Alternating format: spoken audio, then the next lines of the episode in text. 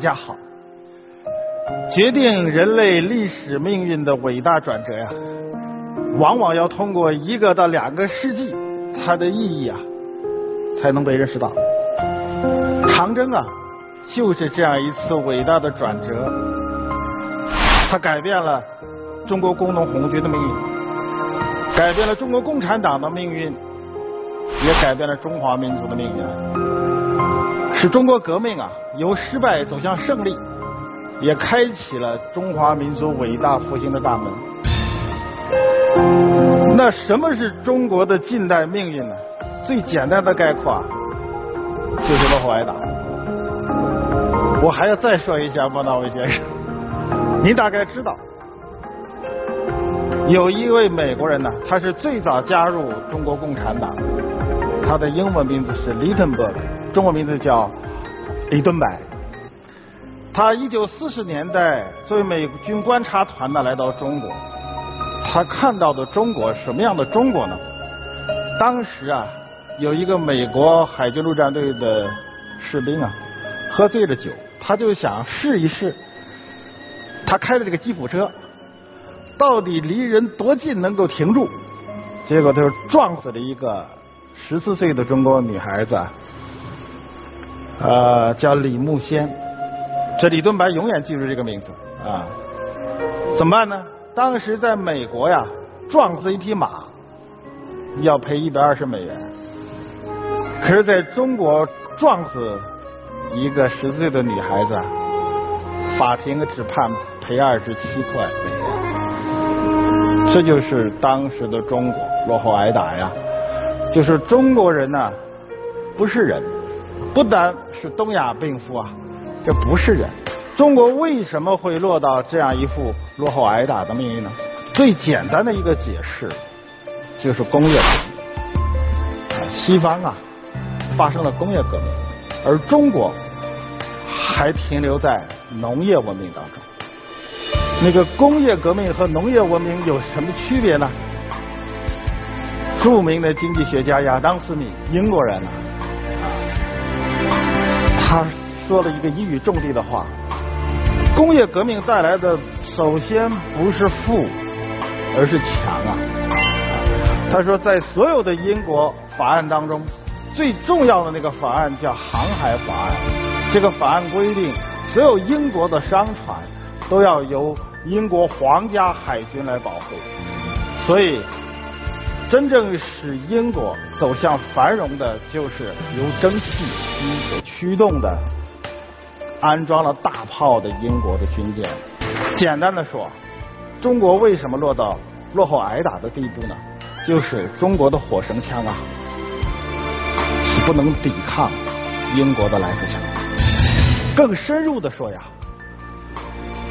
就是没有工业体系、没有经过工业革命的中国，是不能抵抗西方军队的。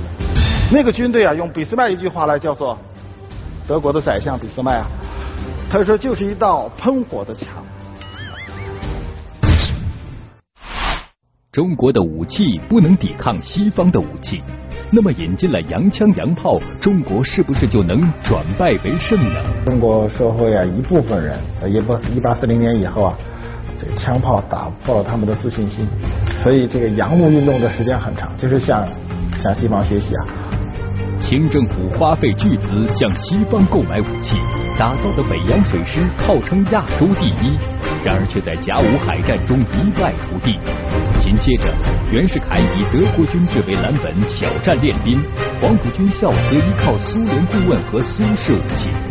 但他们的军事思维也照搬了西方模式，那就是堡垒对堡垒，大炮对大炮。在韩玉海教授看来。只学习不创新，中国仍然无法崛起。除非在我们自己的土地上能够产生出超越这些的东西来，这当然我们在长征里体验的最清楚了。导致红军被迫转移的第五次反围剿失利和长征的开始阶段，其实都是悲剧。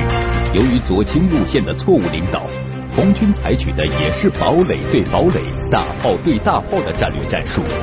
在一次次血流成河的惨痛教训后，全党全军才把思想统一到毛泽东的正确路线上，中国革命才有了军事的创新、思想的创新和路线的创新。在这些创新产生前，红军长征走到了黎明前最黑暗的时刻。这场悲剧的真正的终结啊，是要到啊一九三四年的十一月二十五号这个非常寒冷的冬天，红军长征啊，在广西的泉州到达泉州，面临着蒋介石的第四道封锁线的时候啊，当时呢，泉州事先有国民党的两个团。率先到达了。当时啊，毛泽东提议说要不惜一切代价，现在拿下泉州，立即在此渡江。如果不现在渡江，那么将会失去战机。可是呢，当时的中革军委啊，当时的红军的军事顾问呢，是德国的共产国际派来的李德同志。李德同志的办法呢？就是堡垒对堡垒，大炮对大炮，他觉得条件不成熟，于是他说，红军应该绕道，选另外一个地方，于是绕道用了两天时间，结果再开始渡江的时候，那真是双方的兵力都到齐了，啊，那么红军呢，面对着对面的湘军，后面的追兵，侧翼的。广西军阀的部队，那么湘江一战呢，红军由出发时候的八万六千人呢，减员到十三万人啊。所以湘江会战这场失败，它说明了一个道理，就是用西方购买的武器，不能击溃发明这个武器的西方列强。学习西方的战争技术不足以对抗发明了这些战术的西方帝国主义及其走狗。如果不能击溃帝国主义和国内反动派对中国人民的压迫，那么中国就永远啊，中国人民呐，就永远要处在。李敦白所说的那个状况，人如草芥呀，中国人，中国的老百姓不是人呐，那怎么办呢？要想从根本上解决这个问题，中国除非发生一次军事革命，发生一次思想革命，发生一次路线革命，这就是长征的意义啊。长征在湘江会战之后，伟大的创新产生了。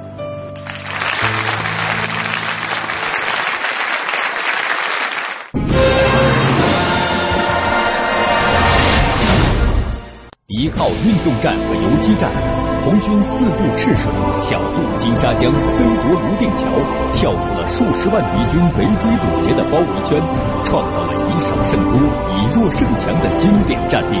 取得了战略上的主动地位。在韩玉海教授看来，运动战和游击战获胜的基础是人民战争。长征啊，我们一切胜利就是人民的胜利。没有人民战争的思想，游击队是不可能的。游击队不是靠长官命令前进的。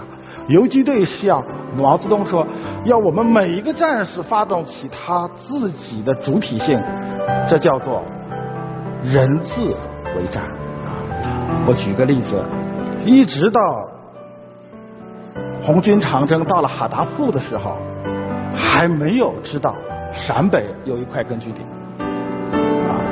当时想的还是要打通新疆，去联络苏联。可是呢，红一军团有一个侦察连的连长，叫梁兴初，啊，他就是后来抗美援朝时代的三十八军长，他当时是个侦察连长，他到哈达铺里去，偷来了一捆报纸。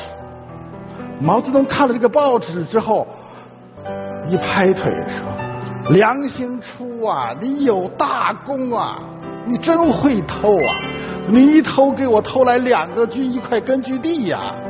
啊，两个军，二十五军最先期到达陕北的娃娃军，二十六军啊，习仲勋、刘志丹同志领导的军队啊，一块根据地就是陕北根据地啊，所以立刻决定。”到陕北去，所以说，在我们现在流行的电视剧当中啊，我看了一个，也往往感慨，说决定我们红军的命运，决定我们长征的命运，啊，决定我们党的命运的，是几个首长开个碰头会就决定了，实际不是这样的，决定长征命运的千千万万的红军战士啊，在长征的过程当中啊，毛主席啊。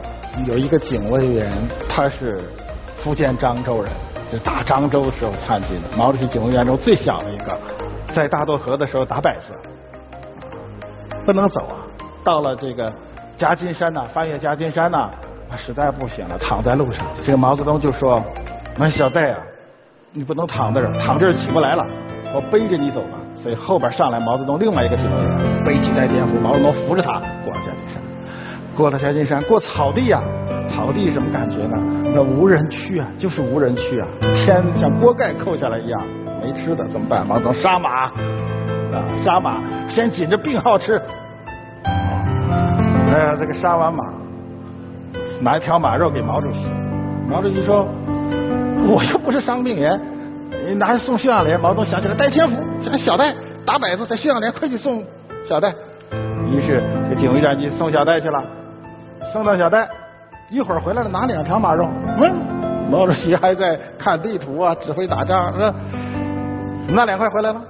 戴天福已经牺牲了，他也分两条马肉，他舍不得吃啊。他说：“把这条马肉送给毛主席，你们好好跟着毛主席为穷人打天下吧。”所以这是普通的战士，这就是一种新型的军队的战士和军官的关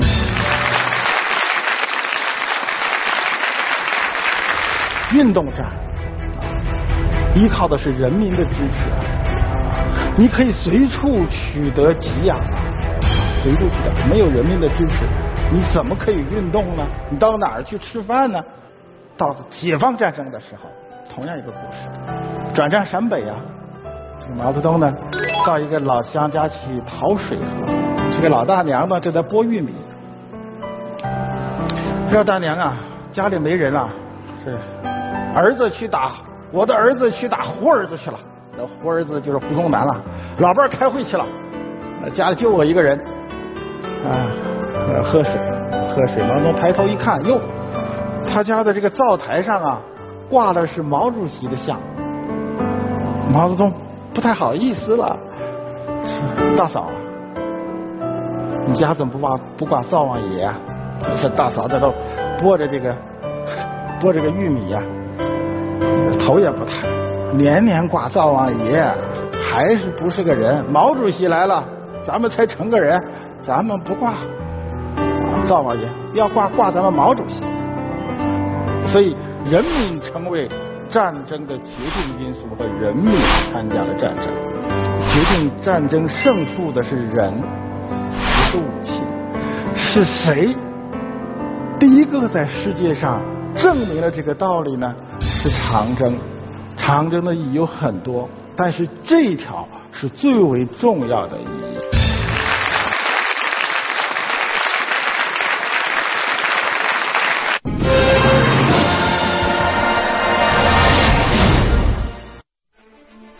红军打胜仗，人民是靠山。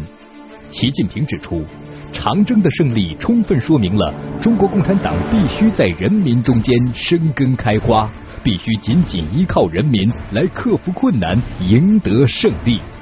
弘扬伟大长征精神，走好今天的长征路，必须把人民放在心中最高位置，坚持一切为了人民，一切依靠人民。为人民过上更加美好生活而矢志奋斗。在韩玉海教授看来，中国共产党凝聚全体人民的智慧和力量，将其从一盘散沙变成铜墙铁壁，这在中国历史上是破天荒的创举，也是中华民族实现伟大复兴的强大动力。这毛主席说：“人民创造历史啊！”习主席说：“这个我们的这个智慧是从人民当中来的，所以人民始终是我们的主体。如何保持党和人民群众的血肉联系？这就是初心，不断前进，不忘初心。”长征啊，过去八十年了，在这八十年当中啊，在中国共产党的领导下呀，中国人民呢通过革命、建设和改革呀。正在实现中华民族的伟大复兴啊！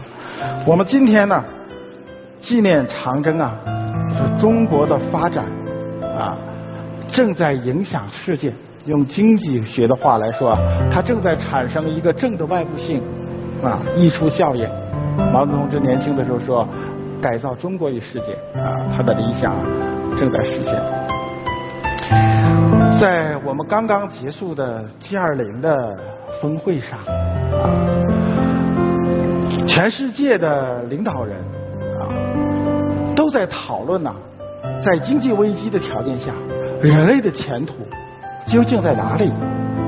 那么 G20 峰会啊，习近平总书记啊，代表中国啊，来凝聚啊，我们世界各国目前的共识。我想一个呀，就是说，过去。发展中国家作为南方，靠出口资源，靠廉价的劳动力这样的方式啊，走。北方国家发达资本主义国家，这些年来啊，只重视一个阶级，就是资本的和金融的阶级，就是华尔街的那个阶级。他们靠膨胀吹资本泡沫。已经把发达国家、把全世界导入到经济危机当中去。在这种状况下，以邻为壑，走旧的发展道路是不行的，绝对不行的。在这样的状况下呀，习近平总书记说：“我们这代人呢，要走好我们的长征路。”我想他的这个说法，总书记的这个说法，对我们有什么启发呢？我觉得有三点启发。第一点启发呀。就是人民呢是世界的主人，我们的发展呢不是为了 GDP，发展是为了人民啊。我们最近刚刚啊召开了这个全国健康大会，在这个健康大会上啊，总书记说，人民的健康是硬道理。他在八一中学就视察八一中学的时候说，教育的均等啊。是人民的愿望啊，教育啊，医疗啊，养老啊，包括住房啊，这是人民的要求。所谓深化改革啊，就是按照人民的要求深化改革。长征啊，就是人民创造历史，没有人民就没有胜利。第二个就是创新，长征啊，代表了军事路线、思想路线的创新。长征告诉我们，我们不能走啊那个博古、王明啊那样的教条主义道路，也不能走啊张国焘这样的投降的道路、逃跑的道路。用我们今天的话来说，我们不能走啊左的僵化的老路，但是我们更不能走改弦易辙的邪路。第三个啊。我觉得长征非常重要的是，他在遵义会议上形成了以毛泽东同志为核心的中国共产党和红军的这样一个坚强的领导力量。长征胜利以后啊，我们用了这个八年的时间打败了日本侵略者，十三年的时间建设了新中国啊，这个中国革命的胜利。抗美援朝的时候，这个美国陆军说呀，这个中国军队的一个特点是他们团以上的干部，百分之九十参加过长征。当抗美援朝结束的时候，彭德怀说：“帝国主义在中国的江边架上几门大炮，就可以征服中国和殖民地地区人民的历史，从此就不复返了。”长征啊！